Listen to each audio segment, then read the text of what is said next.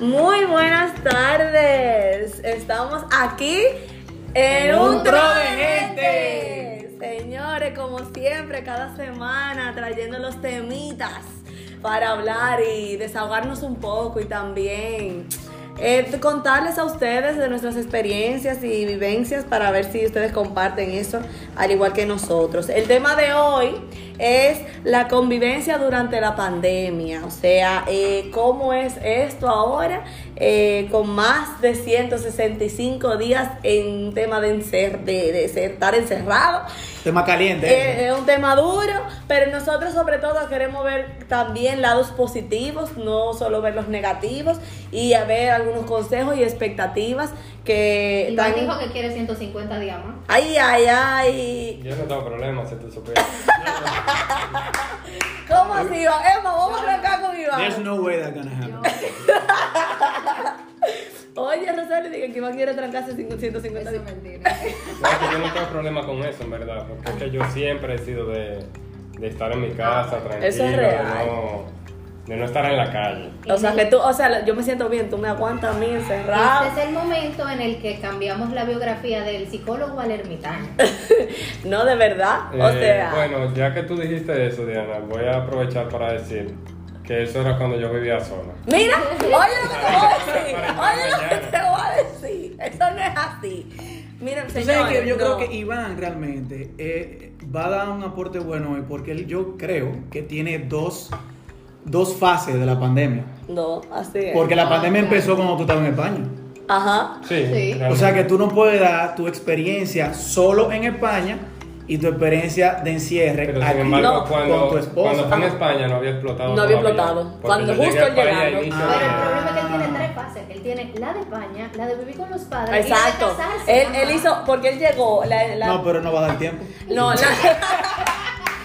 La, pandemia explotó en diciembre en Europa, pues, sin embargo vino a salir igual que en todo el mundo como en Está bien, pues vamos a hacer una cosa, como aquí tenemos más solteros, mm. obvia la parte de la soltería y, vamos a enfocarnos en ti principalmente en la parte del matrimonio en pandemia. Ay, ay, ay. Eh, Oye, Tony. Háblanos, háblanos un poquito de cómo, cómo, se, cómo tú te has sentido, cómo tú has sobrellevado la situación, cómo tú has sobrellevado la situación con tu pareja y, qué, qué, ha pasado, si han hablado, etcétera.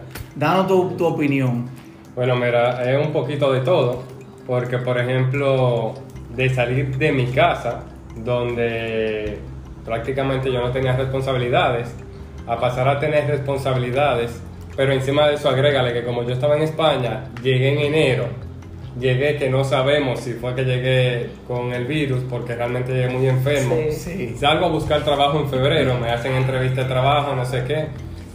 Y ya en marzo, toque de queda. La emergencia, no está contratando a nadie, no nada. Entonces ya ahí fue un, poco cuesta arriba realmente. Eh, luego de eso pasar a tomar la decisión, una decisión muy importante que es la de contraer matrimonio dentro de lo que lleva todo eso. La mejor decisión de tu vida. Eh, creo que sí. No, que tú ves. ¿Cómo creo? ¿Cómo creo? No, no, pero yo creo que, No, no, espérense. Yo te he explicado mi concepto de creo. Sí, es verdad. Pero explícalo para el público. Pero no, explica el concepto tuyo creo para el público porque el mío es diferente. El creo que sí para mí no es en creo de, de que estoy dudando, sino de, de seguridad no, está bien, está bien, está bien. Entonces, síguenos diciendo. ¿Qué, más pasó? ¿Qué, ¿Qué, tú sentiste? Ay, Dios mío, eso es muy fuerte. Eh, realmente es difícil porque tú no tienes eh, un pequeño momento de escape, por así decirlo, que toda persona debe tenerlo, no importa que tenga la relación que tenga. Eh, estar encerrado, estar con miedo, porque encima de eso estamos esperando un hijo. tener que cuidar cada aspecto, cada detalle, cada momento eh, es muy difícil, la verdad. Eh, Eso es lo peor. No, no, nos ha cambiado la vida a todos porque eh, nos ha sacado de, de, nuestra zona de confort. Exactamente, me quitaste la palabra de la boca. Es inclusive en tu caso, me imagino que el hecho de que ustedes no han podido hacer un proceso de post matrimonio, es decir, una luna de miel, por ejemplo, que todo el mundo cuando se casa quiere estar con su, con su pareja. Obviamente, Dios mediante, nosotros en un futuro vamos a tener más tiempo Claro. para lograr ese tipo de cosas, pero en el momento como que nos saca de, de enfoque, Si no, no, porque a nosotros uno lo criaron en, en una línea de tiempo y esa línea se ha roto. Claro. Esa línea, esta, esta situación ha roto esa línea de una manera tal.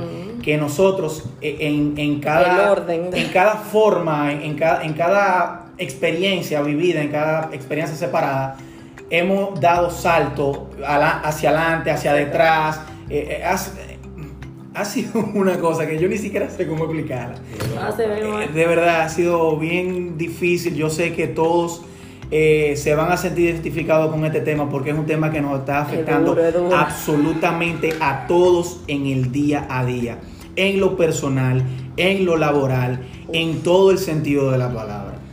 Es horrible. Yo, esa cuestión de lo de que ha alterado el tema de nuestro orden y nuestra línea de tiempo, es un reto grande la planificación. Tú dices, yo, sí, por ejemplo, Amores Rabeli, que es señora planificación, yo imagino que tiene que estar loca, pero yo, por lo menos, en mi forma de ser, yo soy muy espontánea. Entonces, para mí, que se altere una cosita y que yo lo voy para aquí para allá, a mí no me afecta. Sin embargo, yo en menos de dos meses, eh, me enteré que iba a ser mamá, me casé, me mudé con mi esposo, o sea, whatever, eh, pero estamos con nuestros padres porque es muy difícil tú salir a hacerte una mudanza embarazado, bregar con eso, No, en una pandemia. raíces, en O sea, pandemia. no, no como tú, no, porque tú te puedes alquilar o lo que Exacto. sea. Yo no te voy a Tenemos- enseñar el apartamento Pero- porque no hay. Entonces, Exacto, en tenemos limitaciones, o sea, tenemos limitaciones para poder lograr lo que queremos. Exactamente. paso a Entonces, paso. imagínense ustedes, como que metes esto es lo que tú tienes. Ahora, lo que sí a mí me ha quedado claro en esta pandemia, que te pone a priorizar y a elegir qué es lo que va adelante y qué es lo que va atrás. Eso, Eso, no, no, no, eso, no, no solamente eso, aparte de Rápido. aparte- Ahorrar. no, y aparte de eso, te ha o sea, la pandemia ha cambiado las prioridades. Así mismo. A poner lo porque, que va. porque an- antes, por ejemplo, tú decías, no, mi prioridad ahora mismo, tengo que comprar seis cosas y mi prioridad es primero esta, porque esta sí yo la necesito para mi día a día. Ajá. Ahora la prioridad cambió. Tú soltaste esas seis cosas por completo y dijiste, bueno, mi prioridad es mantener mi trabajo. Para ver si yo cuando esto se acabe puedo comprar, aunque sea una de esas seis cosas. Miren cómo, miren cómo ha hecho casos. el giro en el mejor de los casos. Porque si cómo no, el giro se ha tornado esto eh, de una manera, eh, o sea, es increíble, de verdad. Sí, no es sobrevivir. Tú, tú, o sea, cuando ayer me estaban hablando que di que una inyección para el COVID, 250 mil pesos, un millón de pesos, cuatro inyecciones en dos días. Óyeme, No, una mujer no que tiene que no, pagar di que no. 10 millones de pesos porque sobrevivió al COVID, pero que, que se va 10 millones, ¿cómo lo va a pagar en cuántos años? O sea, con un trabajo normal. Ah, sobrevivió Es y ahora entró en una crisis económica, salió de una crisis sanitaria a una económica y no se sabe si puede volver a caer en eso. Entonces, Es tú te quedas como Dios mío, o sea, Imagínate que eso sea es duro. una ama de casa o una persona que trabaje como doméstica en una casa que aparte de eso tenga tres muchachos que tienen que comprar No. equipo electrónico para que puedan coger la Pero clase. es y que ni yo. Sea ella la única que, En que su mantenga casa, ese sí, hogar. porque- Que encima Y ese es un caso catastrófico, factores. pero es que ni a mí que me pasa, que Dios me libre. O sea, a nadie que le pase va a decir que, ok, yo me voy a salvar ahora 10 millones de pesos, me tienen que bajar del cielo, porque ¿de dónde lo voy a sacar? Cuando uno lo que quiere es sobrevivir. Y lo Es que uno quiere, yo tengo que estar pendiente a que tengo un bebé en la barriga. Que Diego esté bien. Ah, Diego, si es varón, gracias. Que, que Diego esté bien. O sea, mini tro. entonces eso es mucha mortificación. Encima de eso, súmenle, señores, que de verdad, eh, a veces mucha gente nos da mucho consejo y todo el tiempo está muy pendiente a nosotros porque en verdad uno está embarazado y eso es algo bueno, pero también uno se mortifica porque la gente piensa, y esto, y no haga lo otro, y cuidado con esto, y no, entonces uno No, se ahora hay- sobrecarga. ahora hay más Se- cuidado, hay que Exacto. tener más cuidado con todo que antes. Claro, entonces uno se abruma también y eso le puede causar una depresión o un sentimiento, un mal sentimiento a una mujer que va a ser madre. Oye, eso. pero ven acá, yo no me sé cuidar, yo, yo no sé cuidar a ese hijo. va a ser un tema que después Iván tiene que desglosar como, como Sí. psicólogo, porque Claro. la parte psicológica Claro, es lo que más se está afectando. Pero claro que sí, o sea, es terrible. Yo, eso es lo, como que ese para mí la parte negativa, el tema de que yo no puedo salir, de yo salí de una actividad muy alta a una nula, inoperante. Sí, sin embargo, esto Iván tiene que escucharme llorar muchas noches. ¿Qué Ahí se siente? Yo no sí lloro. Yo sí lloro. Yo que sí lloro, Roseli. Yo no sé cómo tú lo Yo Yo no no sé la barriga, pero yo lloro y me dan ataques. Ahora que tú mencionas, ahora que tú mencionas eso, que a ti te hace falta mucho en la calle. Bastante. Yo creo que es momento de que tú tomes mando y nos Sí. cuente cómo ha sido tu experiencia como Sí. mujer y soltera Ay, dentro ay, de ay. esta No situación. lo puedo decir por aquí.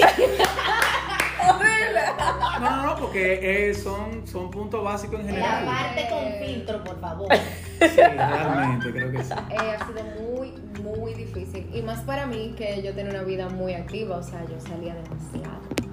Pero al principio yo no lo sentí tanto porque nosotras, o sea, con mi grupito, como que siempre hablábamos y, la fam- y los Zoom, eh, House Party, como que Lo manejaron. Ajá, lo sobrellevamos ahí. Pero a mí lo que más me ha dado es el toque de queda, porque uno se junta y empiezan a beber, que yo qué. Y tú eh, ya te tienes que ir para tu casa. A lo- Entonces a la es hora. como que tú no te, o sea, tú no te acostumbres a eso. Yo prefiero quedarme en mi casa ya tranca siempre y ya. Y no y no ta, y no salir. Eso o es sea, lo que te queda. Otra cosa que yo me he dado cuenta es que yo me, me estoy acostumbrando a estar trancada. O sea, como que me pesa. Si yo llego a mi casa, vuelve a salir. Antes no, antes yo llegaba. Pero yo entiendo que eso te pesa por la situación, porque tú sabes que no vale la pena ni te va a dar tiempo salir de nuevo. Exactamente. Si el toque de queda lo quitan y tú quieres salir, aunque sea no, aunque no sea por una discoteca todavía, pero si te dicen, llegaste a tu casa a las 6 de la tarde, por ejemplo, a las 7, y te dijeron, no, vamos a juntarnos a la casa de fulano a las 9, pero tú te puedes ir de la casa de fulano a las 1 de la mañana o 2 de la mañana porque no hay toque de queda. Ahí te da menos pereza. Es que nosotros en el subconsciente, como sabemos que tenemos límites, nos acoplamos a esos límites. límites. Claro, O sea- pero es que ya estamos acostumbrados. Por ejemplo, yo llego a mi casa y yo me pongo la pijama ya. O sea, yo llego a Claro. las 2 de la tarde y yo me pongo la pijama. Que Pero es dice porque- Tony que él va a salir con Ruseli. Sí, Tony le está respondiendo a Roseli. Para, para el que no ha escuchado el episodio anterior, Tony es el gallo. Sí, el gallo de Ravel, que ella La mascota, la la mascota. Yo entiendo que, yo insisto, yo insisto en, en- en mi opinión principal, que es que uno se está acoplando al tema, al hecho de toque de queda. Y en tu caso también puede ser porque tú también vives mucho más lejos de lo que el ambiente que tú te juntas. Eso es un factor que influye mucho. Por ejemplo, si yo llego a mi casa a las 6 de la tarde y el toque de queda a las 7, pero yo voy a poner Alberto, que vive a dos esquinas mías, yo voy con Alberto. Y dura aunque sea 45 minutos donde Alberto. Pero ya yo tengo en mi cabeza que va a durar 45 minutos. Tú no, tú no sabes si te va a encontrar tapones. Tú no sabes si tú vas a cruzar y va a durar media hora, una hora. Y entonces el tiempo que tú vas a durar para allá, para entonces decir, conchole, duré 40 minutos para cruzar, o sea que va a durar 40, media hora, minutos para atrás de nuevo. No vale la pena yo ir ni siquiera y se te bajan los ánimos. Esa es mi opinión, eso es lo que yo entiendo. Es muy fuerte eso, sí. Sí. Pero, eh, bueno, Ay, eso... tú sabes lo que a mí me volvió loca en la cuarentena, lo del sueño. O sea, yo me Ajá. dormía a las 4 de las 5 de la A mí mañana. me pasaba también. Todos los días. Al principio. Eh. Eso, todavía Igual no yo me duermo a las 12 y ya yo estoy trabajando. O sea, fue No. un descontrol demasiado grande. Señores, Sí. yo me pongo contenta cuando me llaman que tengo que ir al trabajo un día. O sea, yo no puedo vivir así mi vida. es- es y que tienes que venir hoy, ¡uh! Voy a salir al trabajo. Mira, por ejemplo, en mi caso. En mi caso hay muchas cosas que, que influyen, pueden, pero vamos a hablar de cosas positivas y cosas negativas. Ya. Da un ching. Vamos a hablar primero de la positiva, porque hay que empezar por lo bueno siempre. ¿Qué es lo positivo? Lo que mencionó Roselio ahorita, que uno está ahorrando más que antes. Uf. Sí. ¿Por qué? Porque como uno no sale, uno no gasta, el mismo tema del combustible, uno no maneja tanto como antes, uno eso, no eso es anda, relativo. uno no Hay ha- gente que no está pudiendo. Bueno, vamos, vamos a echar para atrás un chingo. Pero inicié así, es verdad. En- Cuando no estaba en eso, inicié así. Estamos hablando ámbito Rosel y yo, que Exacto. somos dos personas solteras que y vivimos con nuestros así, padres. y yo inicié así, cuando estaba... Ella dio su opinión como mujer y ahora yo voy a dar mi opinión como hombre. Exacto.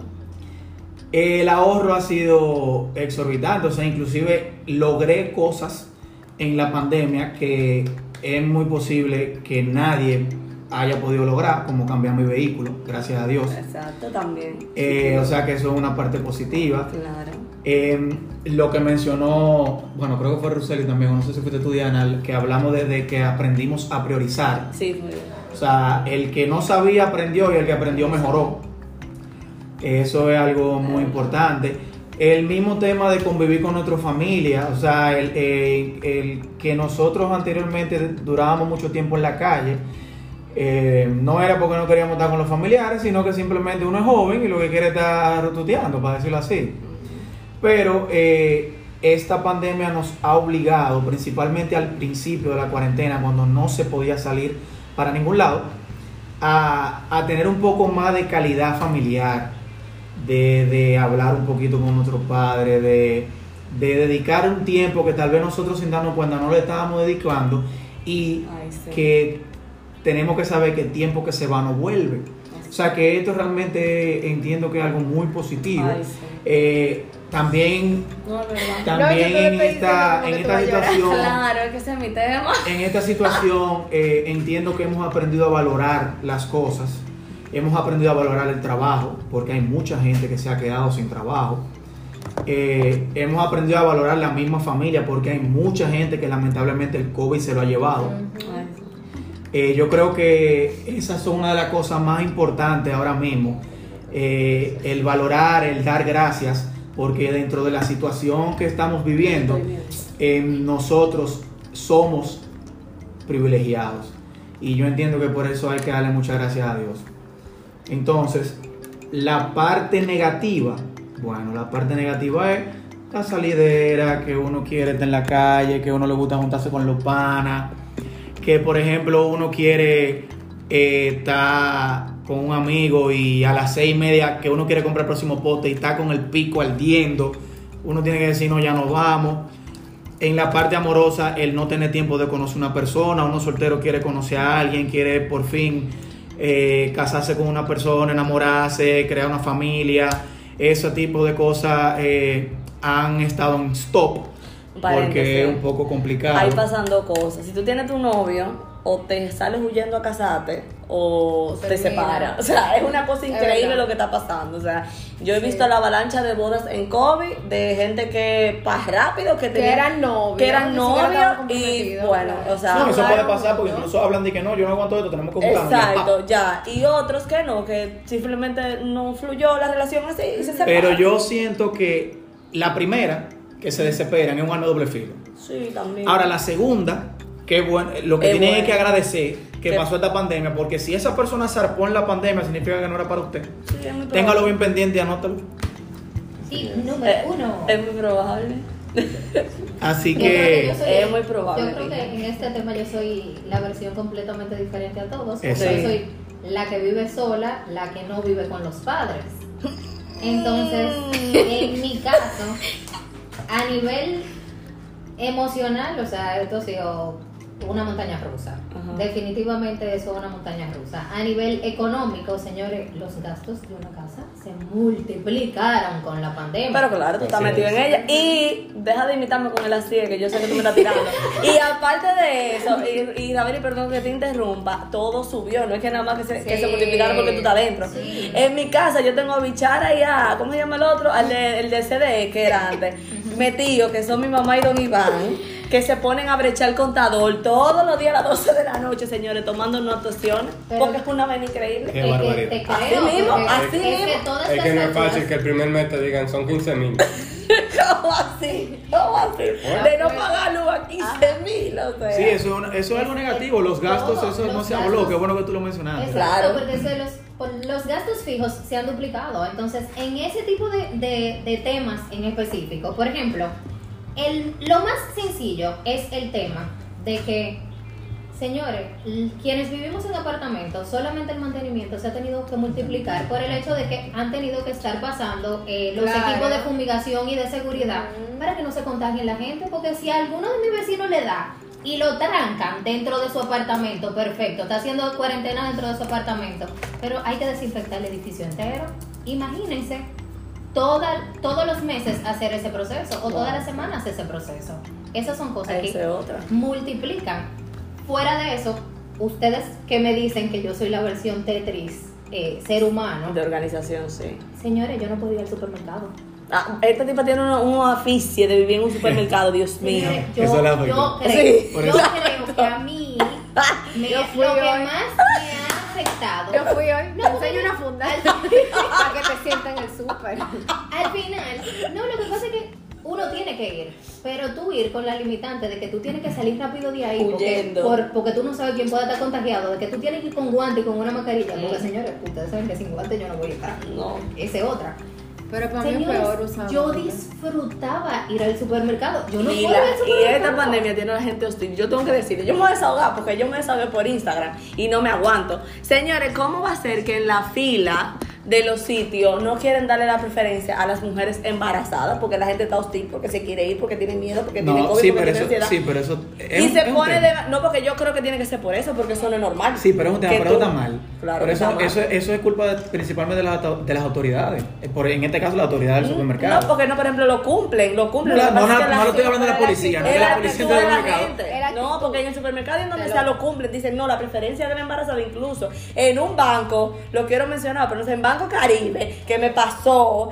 La cajera Ay, dijo, no, la cajera, la cliente, una que venía se molestó porque y me dijo, pase, con una actitud. Y la, y la cajera me dijo, ven, ven. Y ella le dijo a la otra clienta, yo no puedo con una embarazada aquí al frente pasarte a ti porque tú quieres que a mí me cancelen. Ya, o sea, ella tiene su política clara y ella me pasó a mí adelante, pero mientras tanto yo me llevé la mala actitud de la otra Claro. persona. Y no es, por la, no es por los empleados. Los empleados hacen su trabajo. Un seguridad le dice, no, yo tengo que pasar una embarazada adelante, pero te ponen una cara que tú te vas con un sentimiento como de impotencia. Que Que como que algo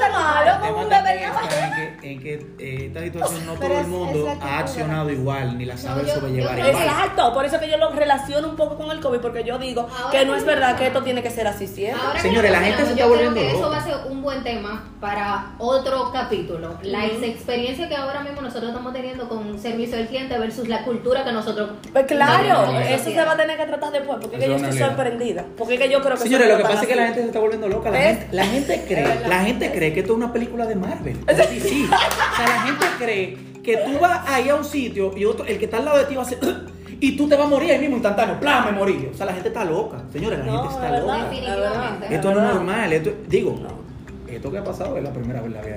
No, la de nosotros, sí. Es que la, Pero- la vez anterior nosotros, fue la peste negra y hace ciento y Sí, pico de años pero- nosotros notábamos cuando eso. Sí, pero por eso vuelvo y repito. Exacto. Esta situación le ha dado a todo el mundo de manera diferente. Claro. Y Claro. todo el mundo mm, eh, todo el recibe mundo diferente. y actúa muy fuerte. de forma, de forma totalmente distinta. No todos somos iguales. Y uno tiene que respirar 100 veces.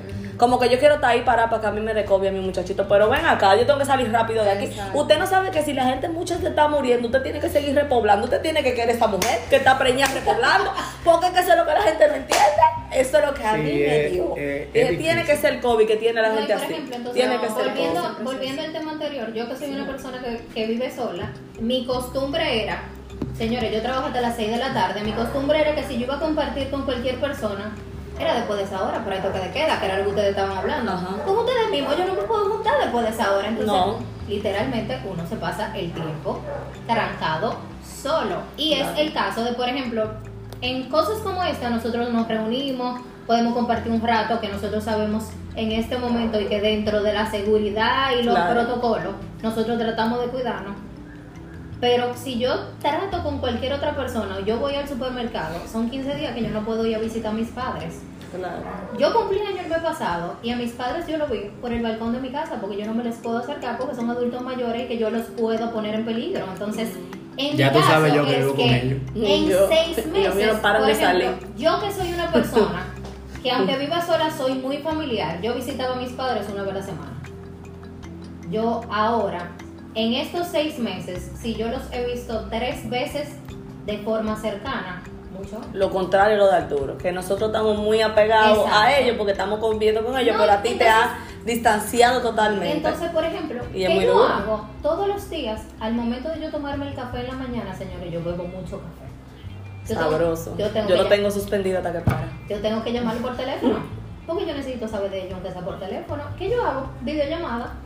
Entonces ahí está la versión completamente Y contraria. gracias a Dios que ellos saben y que usan todo eso y que son tecnológicos, porque que los abuelitos y los Claro. papás que no saben de eso. En esta Gracias. situación, en esta situación lo que hay que buscar alternativas. Eso es simplemente. No, que eso mismo, precisamente. Nosotros- Ah, yo no te puedo ver, vamos a llamarte porque ¿qué voy a hacer? Bueno, Y yo no hablo por teléfono, ese otro que está hablando. Ahora es que una llamadera por teléfono. A mí no me gusta hablar por teléfono, me gusta hablar por WhatsApp. Y hay gente que no, que por WhatsApp no es. Y si tú no tienes por teléfono, no hay ese tipo de contacto. Bueno, depende, pues si yo te tengo que decir algo, yo te llamo. No, pero por ejemplo, yo hablo, pues está bien, sepa decirte una cosa, pero diga así que vamos a hablar, a conversar tres Ah, horas no. muertos. Yo no puedo, pero hay personas, y también si son adultos y cosas que no me por teléfono. Y eso hay que hacerlo porque si no incómodo, no te voy a ver. No nos vamos a ver, no. Esto te pone a ti retos que tú dices cambia o cambia. O sea, modifica tu conducta porque no vas a poder. Pero nada. Nada, señores, Ay, este en conclusión. en conclusión, yo entiendo varios puntos. Uno, tenemos, estam- estamos todavía en un proceso de adaptación. Punto número dos, eh, tenemos que ser agradecidos. Esa prioridad de agradecimiento son básicamente un algoritmo. Tú agarras de arriba y dices, tengo salud, gracias a Dios. Tengo trabajo, gracias a Dios. No tengo trabajo, pero tengo salud, gracias a Dios. así, devuélvete. Tengo mi familia, gracias a Dios. Y así sucesivamente, señores. O sea, es lo que dijimos al principio, las prioridades han cambiado. Ya no se trata de comprar el último iPhone. Ya no se trata de irme de viaje. Se No, trata de que esta situación está bien difícil y el que todavía no lo acepte ni lo crea, que vaya abriendo los ojos. Porque si nosotros no podemos cada uno nuestro granito de arena, esto, como dice el meme, no se sabe dónde vayas a parar. No, que definitivamente es Hoy- nuestras prioridades y el tema de que en las personas de las cuales nosotros nos rodeamos, yo entiendo que ahora mismo nosotros sabemos realmente cuál es el valor de esa gente. Es así. Real. Y nada, hoy tuvimos cinco opiniones distintas de este tema. Yo entiendo que ese- este tema puede ser un poco más extenso. Claro. Si ustedes quieren hablar un poco más o necesitan dar su opinión de su vida personal, entiendo que pueden hablarnos a nuestro Instagram. El Instagram es un tro de gente, así todo en minúsculo y pegado. Y nada, señores, gracias por escucharnos y queden bien. Respiren, que esto también pasará. ya, tenía que decir algo positivo. Claro. bien y si no está bien, no es el final. Exacto, ya. Ah, Teníamos que dar nuestra frase que el turno no la dio hoy. Nos vemos. Cuídense, somos un tro de gente. Qué Peace barbaridad. out. Qué. Iván, ríete aunque sea. ok.